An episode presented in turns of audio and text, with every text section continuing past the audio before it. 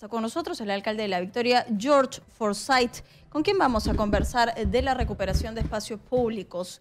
Poco tiene la gestión desde, desde enero y si algo, eh, por algo ha ocupado portadas y demás, es por los operativos que está realizando para poder recuperar estos espacios públicos olvidados según uno de los distritos más picantes del Lima. Algo importante, el día de hoy podemos ver que tenemos nuevas autoridades jóvenes, que significa la, seguramente la nueva jornada, eh, digamos la nueva camada, y que eso debería significar un gran cambio para la ciudad, para los distritos. Hemos, hemos estado con Álvaro, un personaje joven, y el día de hoy le damos la bienvenida a George Forsyth, que gracias al tiempo que nos das, porque sabemos que estás con los problemas como es polvos azules, pero a pesar de ello eh, ha venido a cumplir con nosotros. Consúbete ya. Gracias, eh, alcalde, por estar hoy con nosotros. Bienvenido.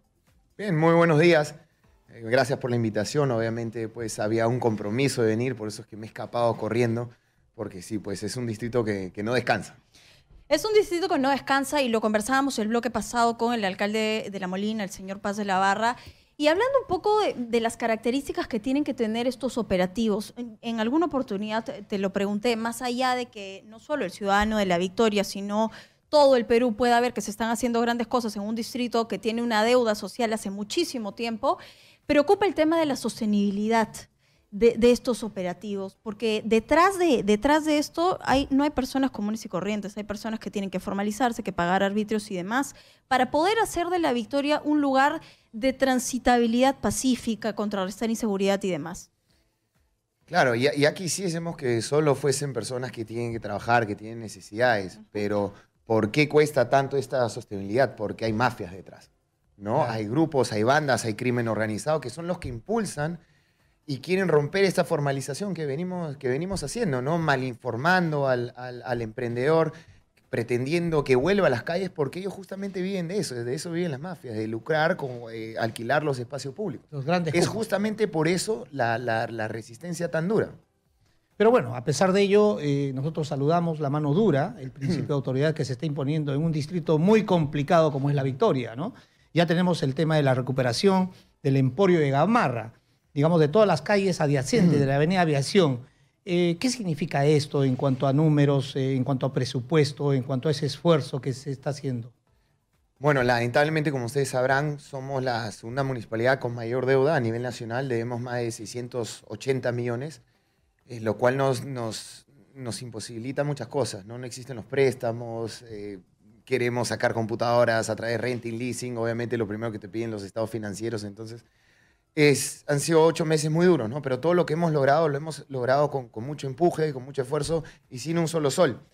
El recuperar estos espacios públicos definitivamente era una de nuestras metas principales y obviamente lo tomamos, comenzamos con, con Gamarra. Ahora, ¿qué ha generado eso? Una formalización de más de 4.000 ambulantes que nosotros hemos formalizado, pero solo se han formalizado muchísimos más aún, ¿no?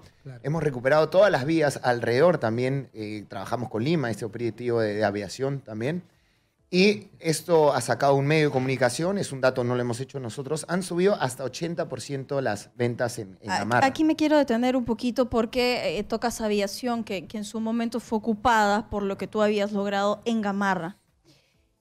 Y seguramente la pregunta se cae madura, pero debo hacértela. ¿Cómo logras sensibilizar sobre el uso correcto a este, a este victoriano que tiene años de ambulante? Claro, muchos no son victorianos, ¿no? La gran mayoría de ambulantes ni siquiera pertenecen a, la victoria.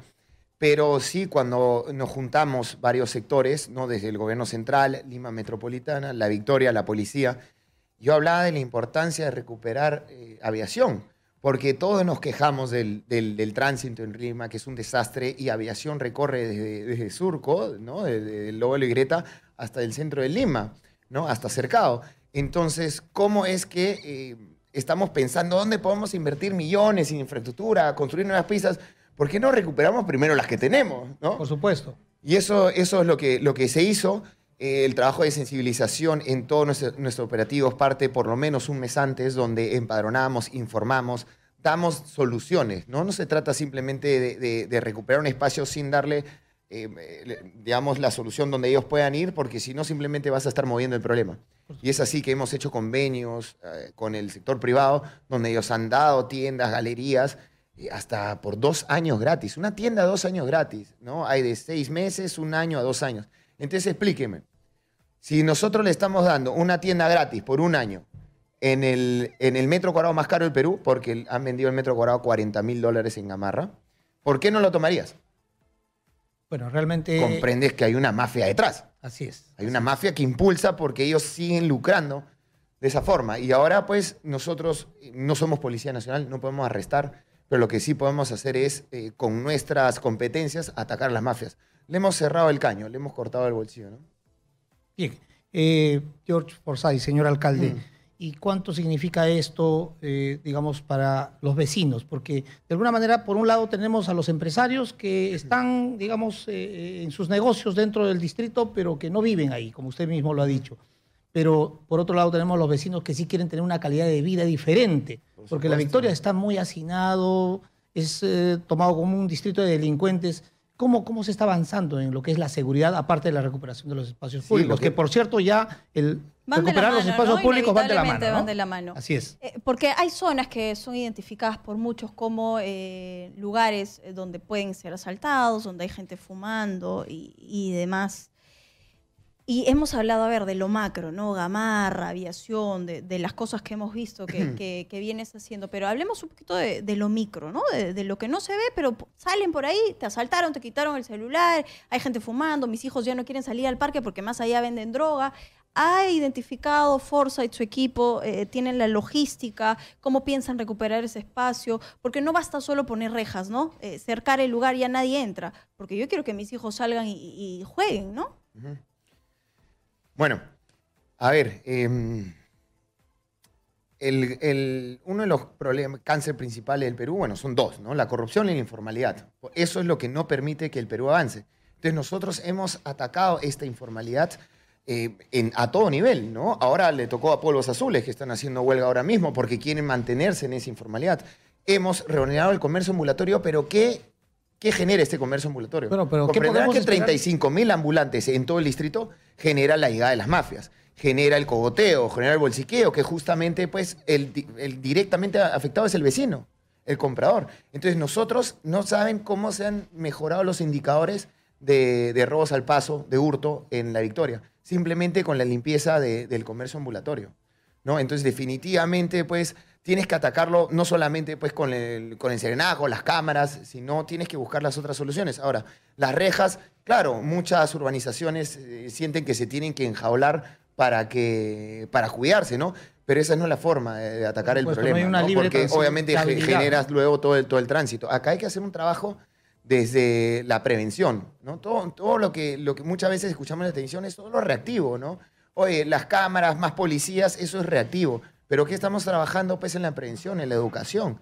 Que es el problema principal, ¿no? Entonces, a través del deporte y la educación, venimos recuperando a los jóvenes, que no entren en la delincuencia, no entren en las drogas. El tema axiológico es progresivo y es bastante lento, valgan verdades, seamos un poco realistas y felicitamos de todas maneras la iniciativa a través del deporte y, y reforzar el tema familia. Pero hay algo que, que- que no puede esperar mucho y es la inversión. Y me imagino que tú trabajas con un presupuesto, pero estás esperando que la victoria sea atractivo para otras personas que, como bien decía el señor Santos, logró poder eh, trabajar bien sus 84 parques, creció el metro cuadrado, creció en, en dinero y también. ¿Qué piensas hacer para eso? Bueno, perfecto. A ver, nosotros, claro, no significa que solo vamos a trabajar en la prevención, ¿no? Hemos, nosotros cuando entramos teníamos 24 cámaras de seguridad. ¿Y por qué? Porque eh, la misma mafia le pagaba el sereno para que corte las cámaras para que en esa calle pues, puedan robar. Ahora eh, ya estamos terminando de instalar 190 cámaras. Tenemos, creo que, una de las centrales más modernas del Perú con reconocimiento facial y todo eso lo hemos logrado sin un solo sol del vecino, a través de gestión con el sector, con el sector privado. ¿Qué estamos haciendo para, para el desarrollo económico? Ahora se están volviendo a alquilar todas las, eh, digamos, las galerías, ahora están entrando los cines. Ya se acaba eh, en cines en Gamarra, ahora se acaba de inaugurar un centro comercial en Santa Catalina. Hay una proyección o una inversión de 283 millones en, solamente en Santa Catalina con Balconcillo. ¿Han visto la gestión tan positiva? Están construyendo actualmente el edificio más alto de- del Perú de viviendas y la empresa ahora nos acaba de confirmar que van a ser el segundo. ¿no? Bueno. Comprenderán que eh, ven que ahora es viable eh, invertir en un distrito que es justamente el centro de Lima, porque dividimos literalmente el centro de Lima sí. y el centro económico que es San Isidro, ¿no? Eh, la Victoria es el sitio ideal para vivir, ¿no? Entonces puedes alquilar, puedes tener la primera vivienda, la idea es que tengas tu supermercado, tu mercado, tu universidad, tu trabajo, todo en un mismo distrito, digamos, puede ser en Santa Catalina, que es, que es céntrico, para evitar también este caos del, del tránsito. Y a toda esa gran labor, ¿cómo suma este programa interesante, muy bien acogido, Vic- Vicky Te Quiero Verde? Bueno, la, la pregunta va un poco de ahí, ¿no? ¿Qué, qué se necesita para recuperar estos espacios públicos, ¿no? Y yo creo que primero parte de la deci- decisión de la autoridad. Nosotros, sin un solo sol, sin recursos, hemos recuperado muchísimo, ¿no? Estamos, eh, tenemos un programa donde recuperamos parques cada 15 días, con juegos, con iluminación. Obviamente, pues, eh, después es, por etapa. La segunda etapa ya vienen todas las veredas, porque obviamente hay un tema de recursos, pero hemos recuperado muchísimos parques. Ahora estamos desarrollando el Boulevard, el Alameda, el deporte y gastronómico. ¿De qué se trata? Desde el estadio de, de Alianza Lima, Matute, hasta el Sajón va a haber todo un boulevard gastronómico. No, Eh, me parece que tenemos los mejores, pues justamente tenemos tanto comercio ambulatorio, tenemos la mejor comida al paso, digamos, entonces vamos a ordenar muchísimos y van a integrar todo un boulevard, ¿no? Que definitivamente va a mejorar la economía, va a ser turístico para la Victoria. Eh, alcalde, hablar de movilidad urbana sostenible es pues tener un orden, darle especial énfasis a, a los peatones. Y vemos que la Victoria está lleno de terminales de transporte interprovincial. Este es un tremendo problema de año tras año. ¿Qué está haciendo su gestión para poder, digamos, erradicar este problema y poder justamente las vías ser utilizadas por los vecinos de la Victoria? Sí, lamentablemente, pues las gestiones anteriores simplemente le dieron rienda suelta a todas las licencias, ¿no? Y hay que tener bien claro que no hay licencias desde el 2007 para empresas de transporte, pero aún así tenemos más de 438 empresas de transporte. O sea, Sutran, gracias. A ver, ¿qué, qué, qué es lo que sucede ahí, no? No, en, en la Victoria no existía la gerencia de, de- de tránsito de transporte. Entonces, ¿cómo? Si es el problema principal de la Victoria, Claro. porque la inseguridad es para todos, pero ¿cuál es el problema innato de la Victoria? Es el transporte. Claro. Y por ende la- lo- las pistas rotas, los huecos, que somos lamentablemente conocidos por ello. Así Pero es. 47% de las empresas de transporte están en la Victoria. Entonces, ¿cómo es posible que tu organigrama no vaya de acuerdo a tu problema? Entonces, creamos la gerencia de transporte. Ahora tenemos las grúas de carga pesada, ¿no? Las grúas para los carros mal parqueados. Y estamos firmando, ya lo aprobamos en la sesión de consejo ayer, el convenio con Sutran. ¿Por qué? Porque comprenden que cada empresa de transporte tiene su licencia sectorial y eh, lamentablemente pues Sutran no cuenta con todas las armas, no, no cuenta con todo el personal para controlar justamente eh, este, este transporte. Entonces le hemos pedido, dame las facultades a nosotros. Entonces ahora nos fiscalizamos nosotros como Sutran. Entonces ahora vamos a revocar la licencia de funcionamiento o la licencia sectorial.